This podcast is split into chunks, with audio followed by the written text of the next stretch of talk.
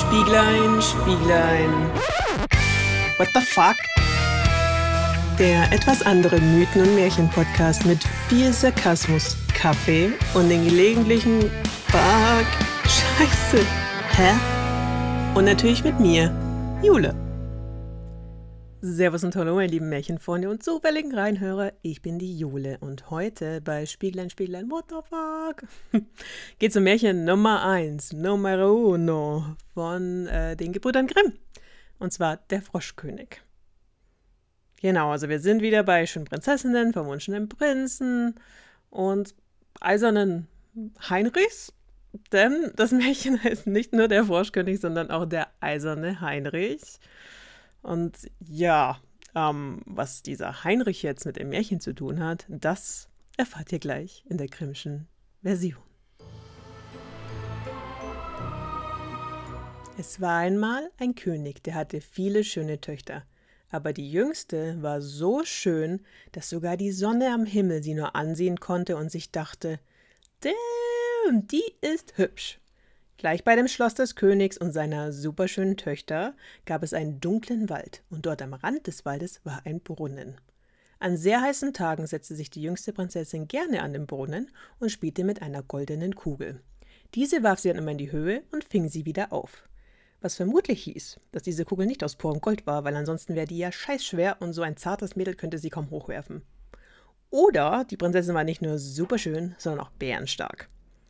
Wie auch immer das genau war, eines ist sicher, die Prinzessin liebte diese goldene Kugel. Sie war ihr absolutes Lieblingsspielzeug.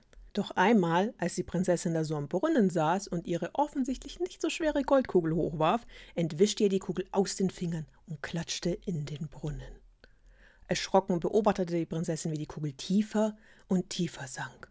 Oh nein, das machte sie so fertig, dass sie furchtbar anfing zu heulen. Sie heulte sich richtig die Seele aus dem Leib bis Boah, ey, was heust du hier denn so rum? sagte eine kratzige Stimme auf einmal. Verwundert schaute sich die Prinzessin um und entdeckte dann einen Frosch, der aus dem Brunnen zu ihr hinaufklotzte mit seinem dicken, hässlichen Kopf. Uh, Igitt, dachte sich die Prinzessin und verzog angeekelt das Gesicht, bevor sie antwortete: Oh, hey, Herr Frosch, ich äh, habe aus Versehen meine goldene Kugel in den Brunnen fallen lassen und weil ich so eine besonders enge und emotionale Verbindung zu ihr habe, habe ich bitterlich geheult und ja, ja, ja, ja, ja. Okay. Ich muss die ganze Traugeschichte nicht hören. Weißt was? Ich hole die Kugel wieder herauf, aber dafür will ich was von dir haben. Ich gebe dir meinen ganzen Schmuck und sogar meine Krone, wenn du die Kugel wieder für mich hochholst. Na, ich mag nichts Materielles. Ich will, dass du mich lieb hast und ab sofort überall mitnimmst, wo auch immer du hingehst. Ich will mit dir an einen Tisch zusammen essen und auch in deinem Bett schlafen. Na, was sagst du dazu? Deal? Die Prinzessin zögerte einen Moment, während sie diesen gletschigen Frosch anstarrte. Doch die Sehnsucht nach ihrer goldenen Kugel war so groß, dass sie schließlich antwortete: Okay, Deal. Während sie sich aber dachte: Ach, was für ein dummes Tier, als ob ich das jemals versprechen würde. Aber der soll mir nur die Kugel holen und dann renne ich einfach davon. Der Frosch tauchte also tief in den Brunnen hinab und holte die goldene Kugel wieder hervor. Die Prinzessin freute sich natürlich riesig, schnappte sich die Kugel und rannte davon. Der Frosch rief ihr panisch hinterher: Warte, ich kann nicht so schnell laufen, renn doch nicht weg! Aber die Prinzessin ignorierte sein Gequake und kehrte zurück zu ihrem Schloss. Am nächsten Tag saß die Prinzessin munter mit ihrer Familie am Morgentisch und aß ihr Frühstück von ihrem goldenen Teller, als man auf einmal hörte, wie etwas die Marmortreppe hinaufplatschte. Plitsch, platsch, plitsch, platsch. Kurz darauf klopfte es an der Tür. Prinzessin, mach auf! Ich bin's, der Frosch! Die Prinzessinnen tauschten alle verwirrte Blicke aus. Wen meinte er denn jetzt genau? Niemand schien die Stimme zu erkennen, und sie hatten auch keinen Diener, die den Gast reinlassen konnten. Daher ging die Jüngste zur Tür und schaute neugierig, wer da draußen wartete. Und sie traf fast der Schlag, als sie da den Frosch sitzen sah. Vor lauter Schreck knallte sie die Tür wieder zu und eilte zurück zum Frühstückstisch. Ihre Familie beobachtete sie verwirrt, während der König fragte: Wem hast du da jetzt die Tür vor der Nase zugeschlagen? Niemand, Vater, da war niemand, erwiderte die Prinzessin energisch und setzte sich wieder hin. Doch der König sah ihr an, dass sie ziemlich weiß um die Nase war.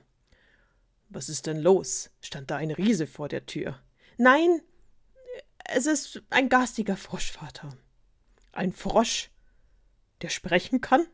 Ja, als ich gestern bei Brunnen saß und spielte, da fiel mir meine goldene Kugel hinein. Und damit ich aufhörte zu heulen, versprach er mir die Kugel zu holen, wenn ich ihn lieb haben würde. Der will dann auch mit mir an einen Tisch essen und in mein Bett schlafen. Es klopfte wieder laut an der Tür und der Frosch meldete sich. Prinzessin, wir hatten einen Deal. Lass mich rein. Der König wandte sich an seine jüngste Tochter und sagte mit strengem Ton Was du versprochen hast, das musst du auch halten, also lass ihn rein. Widerwillig ging die Prinzessin wieder zur Tür und ließ den Frosch hinein. Dieser folgte ihr dann zurück zum Tisch. Plitsch, platsch, plitsch, platsch. Am Tisch angekommen, klotzte der Frosch zur Prinzessin hinauf und sagte: Heb mich hoch auf den Tisch. Die Prinzessin wollte auf gar keinen Fall diesen glitschigen Frosch anfassen, aber ihr Vater befahl es ihr. Somit packte sie ihn hastig und setzte ihn auf den Tisch ab. Jetzt lass uns essen, meinte der Frosch gut gelaunt und aß von dem goldenen Teller der Prinzessin, die die ganze Situation überhaupt nicht packte. Als der Frosch fertig gegessen hatte, wandte er sich erneut an die Prinzessin. So, ich bin satt, ich bin müde, trag mich zu deinem Zimmer. Ich will in deinem Bett schlafen. Also, ich meine, wir zwei sind jetzt satt und müde und wollen doch schlafen gehen, oder? Oh nein, bitte, Vater, sag doch was. Ich will nicht mit dem ekligen Frosch in einem Bett schlafen. Dieser Frosch hat dir geholfen, als du in Not warst. Daher reiß dich zusammen und sei ein nettes Mädel, entgegnete der König zornig. Du weißt doch ganz genau, dass wer auch immer dir hilft oder dich rettet, dem musst du alle Wünsche erfüllen, auch wenn er seine eigenen Grenzen überschreitet und du dich unwohl fühlst. Na gut, Dagegen durfte die Prinzessin ja jetzt nichts mehr sagen. Also packte sie den Frosch mit zwei Fingern und trug ihn zu ihrem Zimmer. Dort machte sie ein Bett bereit und legte sich hinein. Der Frosch aber saß vor dem Bett auf dem Boden und rief zu ihr hinauf Hallo, Prinzessin, hast du nicht was vergessen? Komm schon, heb mich herauf, oder ich beiße es deinem Vater. Okay, jetzt reichte es der Prinzessin. Sie griff zornig nach dem Frosch und schleuderte ihn mit aller Kraft gegen die Wand. Platsch!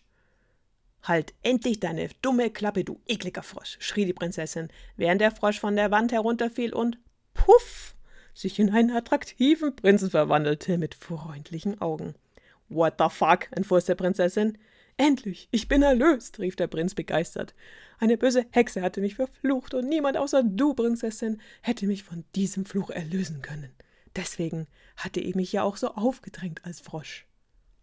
Als der König mitbekam, dass jetzt auf einmal der Frosch ein Prinz war und im Zimmer seiner jüngsten Tochter war, beschloss er, dass er die beiden gleich verheiratete. Zack, bumm, so einfach ging das. Am nächsten Morgen bei Sonnenanbruch fuhr ein Wagen zum Schloss mit acht weißen Pferden, die geschmückt waren mit Straußenfedern und goldenen Ketten. Die Diener des Prinzen, die wohl immer in der Nähe abgehangen sind, um genau auf diesen Tag zu warten, winkten dem jungen Paar begeistert zu.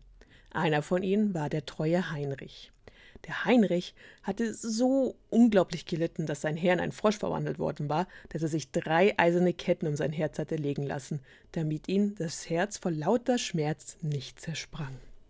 Hastig hob der Heinrich also die Prinzessin und den Prinzen in den Wagen, sprang hinten auf und fuhr wieder geschwind davon. Während sie also so eilig durch den Wald sausten, hörte der Prinz ein Krachen hinter dem Wagen. Panisch wandte er sich an seinen getreuen Heinrich. Heinrich, der Wagen bricht. Nein, mein Herr, das ist der Wagen nicht. Das ist ein Band von meinem Herzen, das lag in großen Schmerzen, als ihr in dem Brunnen saßt, als ihr ein Frosch wart. Noch zweimal krachte es laut, und jedes Mal dachte der Prinz, es wäre der Wagen. Aber es war ja nur das Herz des Heinrichs, das sich endlich wieder von seinem schmerzhaften Ketten löste, weil er so glücklich war, seinen Prinzen wieder zu haben. Während alledem fühlte sich die Prinzessin wie das dritte Rad am Wagen und dachte sich, dass es eigentlich besser gewesen wäre, wenn der treue Heinrich den Prinzen erlöst hätte und nicht sie. Aber ja, so sollte es wohl leider nicht sein.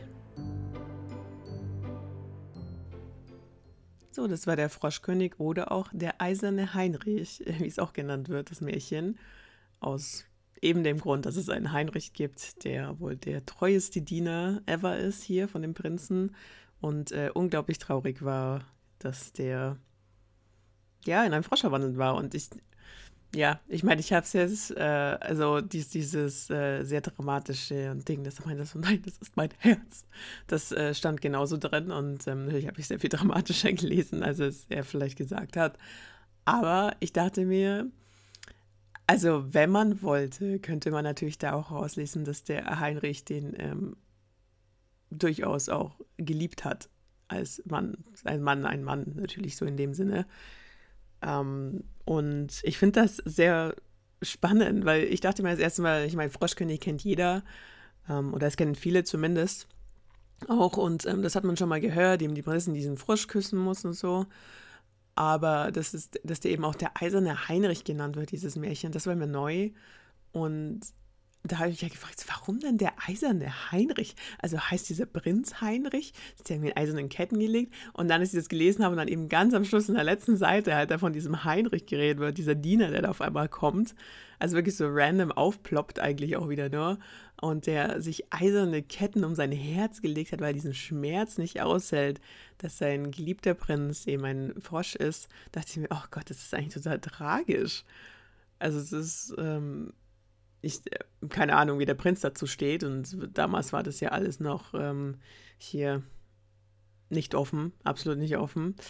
Aber ich habe mich halt gefragt, ob, die, ob denen das bewusst war, den Gebrüdern Grimm. Ich meine, dadurch, dass es trotzdem immer noch, also damals in der Gesellschaft ja noch viel, viel krasser verpönt war und es absolut nicht ging, dass zwei Männer oder zwei Frauen sich ineinander auch nur ansatzweise irgendwie verlieben können und weil man das ja irgendwie auch damals nicht so wirklich geglaubt hat oder nicht wollte. Oder ähm, glaube ich sogar wahrscheinlich sogar noch verboten war oder so. Also, oh, furchtbar. Auf jeden Fall war ich mir, hätte ich, hätte ich halt gern gewusst, ob dem bewusst ist, wenn man da zwischen den Zeilen liest, dass man sowas rauslesen könnte. Oder ob das für die einfach wirklich nur diese hingebungsvolle Liebe eines Dieners zu, ihrem, zu seinem Herrn ist. Aber ich würde es lieber andersrum lesen. Ich lese es lieber so, auch wenn es total tragisch ist und ich denke so, Gott, der arme Heinrich. Oh. Aber ähm, ja, genug solcher tragischen Liebesgeschichten gibt es ja mit Sicherheit. Deswegen finde find ich das irgendwie ganz schön. Und wer weiß, vielleicht adaptiert ja irgendjemand mal dieses, äh, die Froschkönigin oder nennt es dann wirklich, oder das ist dann wirklich der eiserne Heinrich und macht daraus dann eine Liebesgeschichte zwischen dem Heinrich und dem Prinzen. Das wäre auch mal was. Fände ich irgendwie cool. Genau, das war auf jeden Fall schon mal etwas, was mir aufgefallen ist während dem Märchen, das ja eigentlich relativ kurz ist. Was anderes ist, und äh, das habe ich nur kurz äh, auch gerade schon erwähnt, das ist mit dem Kuss. Also hier auch wieder. Und das hatten wir auch schon davor schon mal. Das hatte ich bei Schneewittchen, habe ich das erwähnt. Und bei den Röschen ist es aufgefallen. Es ist immer dieses, man kennt eigentlich die Story, also überwiegend natürlich auch von Disney-Filmen oder anderen Verfilmungen. Und da ist es oft so, dass immer dieser Kuss, der die Verwandlung auflöst, beinhaltet ist ne, oder den Schlaf auflöst, wie bei Schneewittchen oder Dornröschen. Aber auch hier ist es nicht ein Kuss, der diese Frosch zurückverwandelt, sondern die pfeffert den einfach voll Gas gegen die Wand. Und dann fand er sich zum Prinz und ich dachte mir so, was? Also ich, ich finde das so geil. Also Geil. Okay. Also wir müssen nicht diese Frösche alle küssen, sondern wir pfeffern die einfach gegen die Wand und dann irgendwann kommt da schon mal ein Prinz raus, weil wenn der Prinz da drin ist, dann verwandelt er sich zurück, sobald du ihn gegen die Wand gesteuert hast. Und dann ja auch hier dieses halt total absurde, ich meine, das Märchen, ja, aber auch das dann, dass sich in einen Prinz verwandelt und dann so, oh mein Gott, ich bin wieder ein Prinz. Okay, komm, lass uns heiraten, weil nur du konntest mich erlösen. Ich dachte so, nur sie? Wirklich nur sie? Ich meine, der hatte es wird ja am Anfang bekannt gegeben, dass ähm, sie mehrere Schwestern hat. Und sie ist zwar die jüngste und natürlich die hübscheste von allen, aber also, warum ausgerechnet sie? Also, und was für eine Hexe schon wieder? Das ist auch hier diese, das wäre irgendwie eine Vorgeschichte auch ganz cool, oder zu wissen, warum er zum Beispiel in einen Frosch verwandelt wurde. Weil ich meine, war das eine Strafe? War er zu eitel? Hat er irgendeinen Scheiß gebaut oder war unanständig? Und dann hat die Hexe sich gedacht, so, hey, fuck you, hier, ich äh, verwandle hier einen Frosch. Oder einfach nur, weil sie lustig war, dachte sie, sie verwandelt ihn in einen Frosch und setzt ihn da in diesem Brunnen ab. Genau. Ja, das sind mir diese Fragen der Fragen, die äh, so rumgeistern in der, ja, Meta-Ebene der Märchen und in diesem Meta-Nirvana, sagen wir eher so. Genau, ja, auch, dass sie, wie gesagt, mehrere Schwestern hat und die jüngste ist, davon wird ja auch nie die Rede. Also man hört auch nichts von der Mutter. Der Vater ist diesmal präsenter und diesmal sogar etwas strenger tatsächlich. In dem Märchen fand ich irgendwie auch ganz nett, dass er da so drauf Wert gelegt hat und ähm, dass, wenn sie sich ein Versprechen hält, dass das natürlich auch halten muss. Obwohl ich mir auch dachte, das nicht mein komm schon, ey, musst du jetzt echt diesen Frosch in ihr Bett reinlegen. Also, ich meine, ja, okay, sie kann ihn zum Essen geben, sie kann sich um kümmern, aber zusammen mit dem ein Bett schlafen, uah. Ja, aber was versprochen ist, das muss man auch halten. Uh, ja, also ich habe natürlich das auch so ein bisschen gespitzter jetzt dann umformuliert gehabt bei dem, bei dem Vater, wo er dann wütend wird und sagt, jetzt stell dich mal nicht so an und ähm, ja, mach diesen, nimm den Frosch mit in dein Bett. Weil ich mir dachte, so, ich meine, ja, sie hat es ja versprochen, aber ich meine, es überschreitet eindeutig ihre Grenzen. Und sie will das absolut nicht. Und warum kann man da nicht einen Kompromiss finden? Nee, weil der hat sie gerettet und deswegen muss sie jetzt machen, was er, was er sagt. Ich meine, er hat wie gesagt, also wenn wir jetzt das Versprechen jetzt ähm, mal außer Acht lassen oder wenn wir da jetzt nicht so viel Wert drauf legen, aber an sich diese, diese Message dahinter ist halt dieses, hier gut, er hat dir geholfen und er hat dir versprochen, dass du dann dass er dann machen darf mit dir, was er will. Und egal, ob das deine Grenze überschreitet oder nicht, dachte ich mir so, oh. also habe ich das reingelesen, dachte mir so, oh Gott im Himmel. Ein großes, großes Augenrollen. Genau.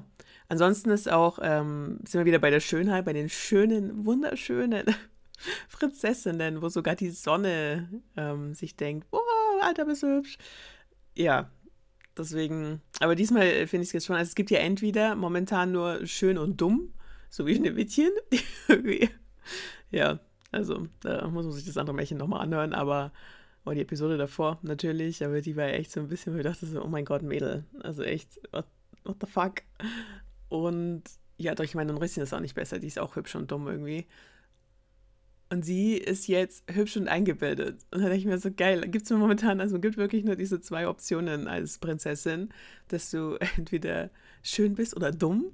Oder du bist schön eingebildet und dann muss man dir aber eine Lektion erteilen, weil du zu eingebildet bist, bevor du den Prinzen jetzt hier heiraten darfst, weil das geht ja so nicht. Und deswegen muss sie diesen Frosch da über sich ergehen lassen und diese ganzen, dieses, ja, mit ihm essen und mit ihm ins Bettchen gehen. Ähm, und er trägt sich halt quasi eigentlich auch auf total. Statt ihre Liebe irgendwie zu erobern, wie jetzt vielleicht bei ähm, anderen Märchen, wo man, wo man das versucht, ist es ja es ist eher so, dass er sich einfach aufdrängt, bis sie in eine Wand pfeffert und er sich so verwandelt. Aber dann, ich meine, können sie jetzt trotzdem heiraten. Juhu. Aber ja, finde ich, find ich irgendwie spannend. So, es gibt noch ein anderes Märchen, das sehr ähnlich ist zu der Froschkönig, aber da ist ein bisschen Gender-Swapping ähm, angesagt. Es geht nämlich um die Froschprinzessin. Das ist ein russisches Märchen das aus einer russischen Volksmärchensammlung kommt, das 1855, 1863 veröffentlicht wurde, also auch genau wieder ähnliche Zeiten wie bei den Gebrüdern Grimm, da waren die auch sehr aktiv, und zwar von dem Alexander Nikolajewitsch Avanasjew. Sorry, wenn ich das furchtbar gebutschert habe hier gerade. Aber genau, da gibt es ein Märchen, das heißt eben der, also sehr ähnlich zu der Froschkönig, ist aber, die heißt die Froschprinzessin oder Zaravenna Frosch oder Zaravenna Unke.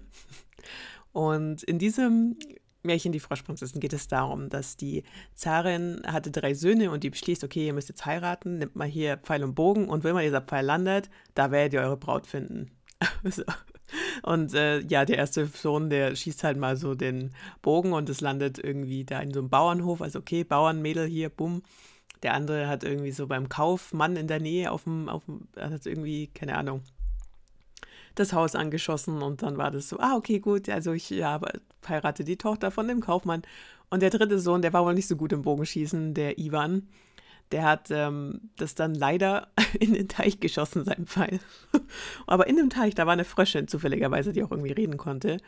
Und deswegen musste er jetzt diese Fröschin heiraten, weil Saran hat gesagt, warum immer dein Pfeil landet, die heiratest du jetzt. Also musste er die Fröschin heiraten. Fand er natürlich ein bisschen scheiße. Aber er wusste nicht, dass diese Fröschin eigentlich eine verwandelte junge Frau war, und zwar die Vasili, Vasilissa, Was, Vasilissa, die von ihrem Vater in, eine, in einen Frosch verwandelt wurde, weil sie klüger war als er. Und ich auch dachte so, okay, wie arschig eigentlich. Genau, und jetzt ist dann so, okay, er ist dann mit dieser Fröschin halt verheiratet. Das ist natürlich scheiße. Und der Zar, der will jetzt, der macht, hat so ein paar Wünsche, die er sich erstmal ins äußert. Er gemeint so, hier, ich will, dass die Frauen jetzt alle Brot backen für mich.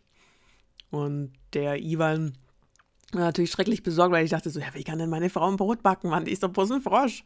Aber nachts ist es wohl so, dass die Vasilissa, dass die ihre Froschhaut ablegen kann und dann wieder ihre selbst ist, also in menschlicher Form. Und dann backt sie da natürlich das beste und wunderbarste und leckerste Brot ever. Und der Zar ist total beeindruckt, alle sind beeindruckt. Dann sagt er, okay, ich will jetzt, dass ihr mir einen Teppich webt. Und dann natürlich wieder, so der Ivan ist natürlich wieder besorgt, weil, obwohl sie zusammen in einem Bett schlafen, checkt er anscheinend nicht. Obwohl ich weiß nicht, vielleicht schlafen die auch nicht in einem Bett. Aber oh, er checkt halt nachts nicht, dass sie sich da wieder zurück verwandelt anscheinend. Und wieder nachts geht sie halt raus und ähm, webt dann diesen, diesen Teppich und ist natürlich der schönste Teppich und der tollste Teppich und der Zar ist total begeistert und alle sind total begeistert. Aber es ist auch so, also bis zu dem Zeitpunkt war sie noch nicht wirklich am Zahnpalast. Also sie war noch nicht dort, sondern das hat der immer nur, seine Wünsche hat der quasi darüber geschickt. Und jetzt war es so, okay, er will jetzt mal hier die Frauen von seinen Söhnen irgendwie alle so mal näher kennenlernen, weil Anscheinend gab es da keine große Hochzeit oder so, keine Ahnung. Jeden Fall hat er gesagt, okay, ich veranstalte einen Ball und die sollten alle kommen. Und da war der Ivan natürlich super besorgt, weil der hat gar keinen Bock gehabt, hier mit seinem Frosch da anzutanzen, weil wie schaut denn das aus? Und der wäre ja total lächerlich und das ist eh schon so eine blöde Situation für ihn. Und seine Frau hat ihn aber beruhigt und hat gesagt, hier, du, geh mal vor, ich komme dann nach. Und dann kam sie nach, was natürlich wieder Nacht war. Also ist sie wieder sich rausgeschält aus ihrer ähm, Froschhaut und ist dann wirklich mit dem krassen Kutsche angefahren und war, kann es ausgestiegen und alle waren so, wow, damn, ist die hübsch, wer ist das denn? Und sie, ja, es ist die Vasilisa. Und natürlich war der Ivan auch total begeistert von ihr und war so, wow, fuck, was ist meine Frau? Das ist ein Frosch, was ist das? Ja, auf jeden Fall hat sie dann, tanzen sie und haben Spaß und dann gibt es noch so eine Anmerkung, dass sie dann wohl beim, nach dem Essen, dass sie einen Tropfen Wein in einen ihrer Ärmel rein tropfen lässt und ein Stückchen Schwanenknochen, weil sie da Schwan gegessen haben wohl, in ihren anderen Ärmel reintut. Und während sie dann tanzt und die Ärmel ausschüttelt, schüttelt sie aus dem einen Ärmel mit dem Tropfen einen See und aus dem anderen mit dem Schwanknochen lauter schöne Schwäne. In dem Ballsaal. also, ja. Anscheinend hat, die, hat ihre Ärmel oder sie selber hat auch irgendwie so ein paar coole Zaubertricks auf Lager. Ich weiß nicht. Ich habe so die Vorstellung, so in die alles so tanzen, so, wuh, und dann auf einmal aus ihrem Ärmel da so ein krasser See rausplätschert. Ich meine, so, okay. Jeden Fall waren sie alle total beeindruckt davon, dass sie das kann. Also, warum auch nicht? Vielleicht waren sie auch ein bisschen geschockt.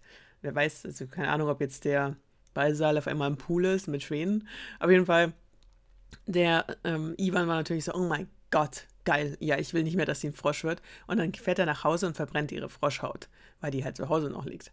Das Problem war nur, sie war noch nicht erlöst. Und dann war sie halt so, oh mein Gott, du Idiot, das war, war kurz vor der Erlösung, nur weil du dich nicht hier zügeln hast können. Und dann verwandelt sie sich in einen Schwan und fliegt weg. Und das ist Märchen immer noch nicht zu Ende, weil der Ivan ist dann so, nein, ich bin noch jetzt total verliebt in dich. Und dann rennt er ihr halt hinterher. Und auf dem Weg ähm, hat er wohl, also er findet magische Helfer. Es wird aber nicht genau spezifiziert, zumindest aus der Quelle, die ich die gelesen habe, welche Helfer. Da müsste ich nochmal das Ursprungsmärchen wahrscheinlich wirklich durchlesen. Und vielleicht mache ich das auch mal, weil das klingt irgendwie ziemlich abgefahren, diese Geschichte. Auf jeden Fall, er findet magische Helfer und er geht dann zu Baba Yaga. Und die Baba Yaga finde ich persönlich auch mega geil. Die kommt aus der slawischen Mythologie, auch sehr vielen russischen Märchen ist sie unterwegs.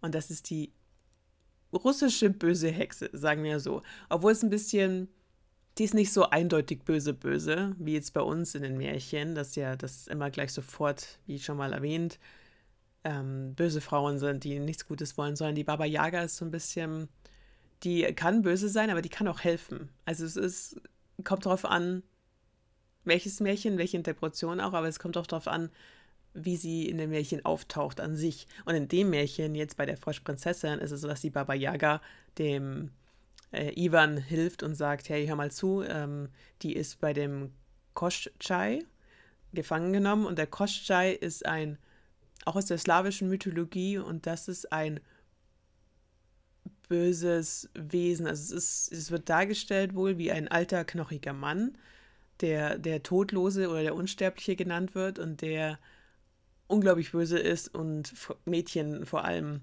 kidnappt und gefangen hält und die dann wohl auch verzaubern kann. Und also wie man den töten kann und das erzählt halt die Baba Yaga, die gibt ihm da so einen Tipp, wie sie den ähm, Koschai eben aufhalten, wie er den Koschai aufhalten kann, der Ivan, und wie er dann seine ähm, Basilissa eben daraus befreien kann. Und es ist wohl so. Und das ist jetzt mega abgefahren. Da dachte ich mir echt so, was? Also dieser Koschai, dieser unsterbliche, todlose, abgefahrene Dämon, der immer in den Gestalt von einem nackten alten Mann irgendwie rumrennt, den kann man nur töten, weil der hat, also das Ding ist, der hat seine Seele in eine Nadel transferiert. Und diese Nadel ist in einem Ei versteckt. Und dieses Ei ist versteckt in dem Bauch von einer Ente oder einem Hasen, kommt wohl drauf an. Und diese Ente oder Hase ist versteckt in einem Käfig. Und dieser Käfig ist versteckt in einem Baum. Und diesen Baum bewacht der Koschei. Und seine, der hat wohl auch ab und zu wohl so Dämonen oder andere Helfer. Und ja, und da muss man rankommen. Und da ist dieser Ivan hat eben da diesen Tipp von der Baba Yaga bekommen und ist dann wohl rangekommen und konnte dann diese Nadel zerstören, weil du musst diese Nadel zerstören, weil sonst kannst du ihn nicht töten. Der ist unsterblich. Und das einzige Möglichkeit ist wirklich diese Nadel, die in dem Ei ist, das Ei, das in dieser Ente Hase ist, das in einem Käfig ist und das in einem Baum ist. Da musst du ran. Also echt auch, what the fuck. Ja. Das schafft er auf jeden Fall, kann die ähm, Basilissa befreien. Sie sind glücklich bis ans Lebenende. Aber ja, so viel zum russischen Märchen. Das war es auch schon wieder heute. Ja, relativ kürzer, die Episode. Aber Froschkönig ist natürlich auch ein sehr, sehr kurzes Märchen. Und ich muss sagen, diese russische Variante, die ich da gefunden habe, die klingt sehr, sehr cool. Und ich habe auch ein Buch über russisches Märchen, das mir ausgeliehen wurde, ähm, von einer sehr coolen Freundin. Und da dachte ich mir eh sowieso, dass wenn ich jetzt mal mit den Gebrüdern Grimm so weit durch bin oder zumindest da die erste Staffel gemacht ist, dann möchte ich mich auch gerne mit russischen Märchen beschäftigen, weil die sind echt, ich habe das Buch so ein bisschen gelesen, leider die Vorspannsätze noch nicht, aber das ist echt mega abgefuckt. Also ich habe jetzt hier übers Internet natürlich eine Version gefunden. Ich hoffe aber, dass in diesem russischen Märchenbuch das ein bisschen genauer drinsteht, vor allem wer diese magischen Helfer sind und was genau die Baba Yaga gesagt hat. Also, oh, ich mag die Baba Yaga. Weiß nicht warum, aber ich, ich habe ihn total ein Fable für Hexen irgendwie und ähm, ja, mythologischen Figuren. Deswegen auch äh, wie im. Ich fand es auch cool. So, jetzt kur kurzer Hexen-Up-Nerd-Teil.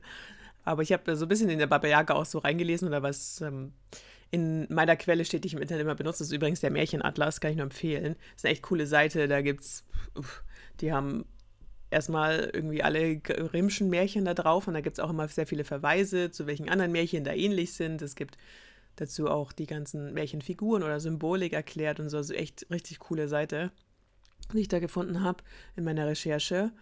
Und da stand eben drin, weil ich habe mir dann das kurz durchgelesen, ich meine, ich kenne Baba Yaga so ein bisschen, aber ich habe mir durchgelesen, was da eben drin steht. Und da stand auch dann, dass oft, also sie wird natürlich eher als alte Frau oft dargestellt, aber manchmal auch in dieser Dreifaltigkeit, also diese junge Frau, ähm, mittelalte Frau und alte Frau, also so diese, ja, die drei verschiedenen Jahresebenen oder Altersebenen, Altersebenen eher der Frauen. Und da musste ich natürlich sofort an Hekate denken. Das ist aus der griechischen Mythologie, falls ähm, euch das noch nicht bekannt ist oder dir noch nicht bekannt ist. Die Hekate ist die Hexe, sagen wir, sie ist eine Titanin. Sie ist eine der, sie ist eine Titanentochter und das sind die Eltern von den Göttern quasi. Also von Zeus, Hera, bla bla bla, das kennt man ja meistens noch. Aber Hekate ist diese Unterwelt und die ist immer, wird immer dargestellt als drei, diese Dreifaltigkeit, also junge Frau, mittelalte Frau, alte Frau und ist quasi die Ursprung aller Hexen in der griechischen Mythologie, weil die die Hexenmagie begründet hat und die ist eben die Hexentitanin und die lebt auch in der Unterwelt und macht da so ihr eigenes Ding und ähm, nimmt auch die ganzen bestraften jungen Frauen auf und wie so, ja, wie, wie so eine, die hat, also wie so eine Tieraufnahmestelle, äh, weil die, die sind dann meistens verwandelt in Tiere und die kümmert sich dann darum. Also die ist so ein bisschen das Auffanglager für alle misshandelten Frauen in der griechischen Mythologie, die verwandeln sich dann, also wenn die dann auch kommen in die Unterwelt oder so, die verwandeln sich dann aber meistens in Tiere und sie kümmert sich dann um die. Also voll cool. Ich muss natürlich, wie gesagt, ich muss sofort an Hekate denken und dachte so, geil, die wird auch so dargestellt. Ich finde das so cool. Vielleicht mache ich auch nochmal eine eigene Folge nur um Hexen und welche in den verschiedenen Mythologien und welche die es alles gibt und was es da für verschiedene gibt, weil ja, ich stehe drauf. Gut, das war's jetzt für diese Woche, für diesen Sonntag. Wir bleiben nächste Woche bei, ja, wir, bleib, wir sind immer noch bei den Gebrüdern Grimm, wie gesagt, das ist immer erste Staffel. Und wir bleiben dabei bei diesem schön, zwar nicht dumm, aber eitel Schema. Das äh, wird sich nächste Woche auch wieder sehr verfänglich erweisen, dass man zwar hübsch ist, aber man sollte deswegen nicht eitel sein, sondern wie gesagt, das hatten wir ja ganz am Anfang. Schön und dumm ist okay wie bei Schneewittchen, aber schön und eitel wie bei der Froschprinzessin hier. Oder nicht Froschprinzessin, sondern Froschkönigin in dem Fall. Also die Prinzessin aus dem Grimmschen Märchen. Das ist ja nicht so toll. Und da muss man erstmal seine Lektion lernen. Aber nächste Woche die Dame, die da extrem eitel ist, die muss ganz hart ihre Lektion lernen, dass man auf jeden Fall auch nicht andere Leute verspottet und dass man nicht stolz sein sollte. Ja, so viel dazu, mehr sage ich jetzt nicht und wir hören uns dann nächsten Sonntag wieder. Und sie lebten irgendwie oder auch nicht glücklich bis ans Lebensende. Das war's diesmal von Spieglein Spieglein, What the fuck? Dem etwas anderen Mythen- und Märchen-Podcast mit Jule. Das bin ich. Wenn ihr mehr abgefahrene Märchen mit blutigen Ursprungsgeschichten, weirden Kreaturen und aufgegalten Göttern hören wollt, dann folgt mir gerne auf den üblichen Social Media Kanälen, die ich extra ganz cool für euch in die Beschreibung kopiert habe. Bis zum nächsten Märchen mit viel Sarkasmus und guten Kaffee. Tüdelü, ciao, bye bye und Servus.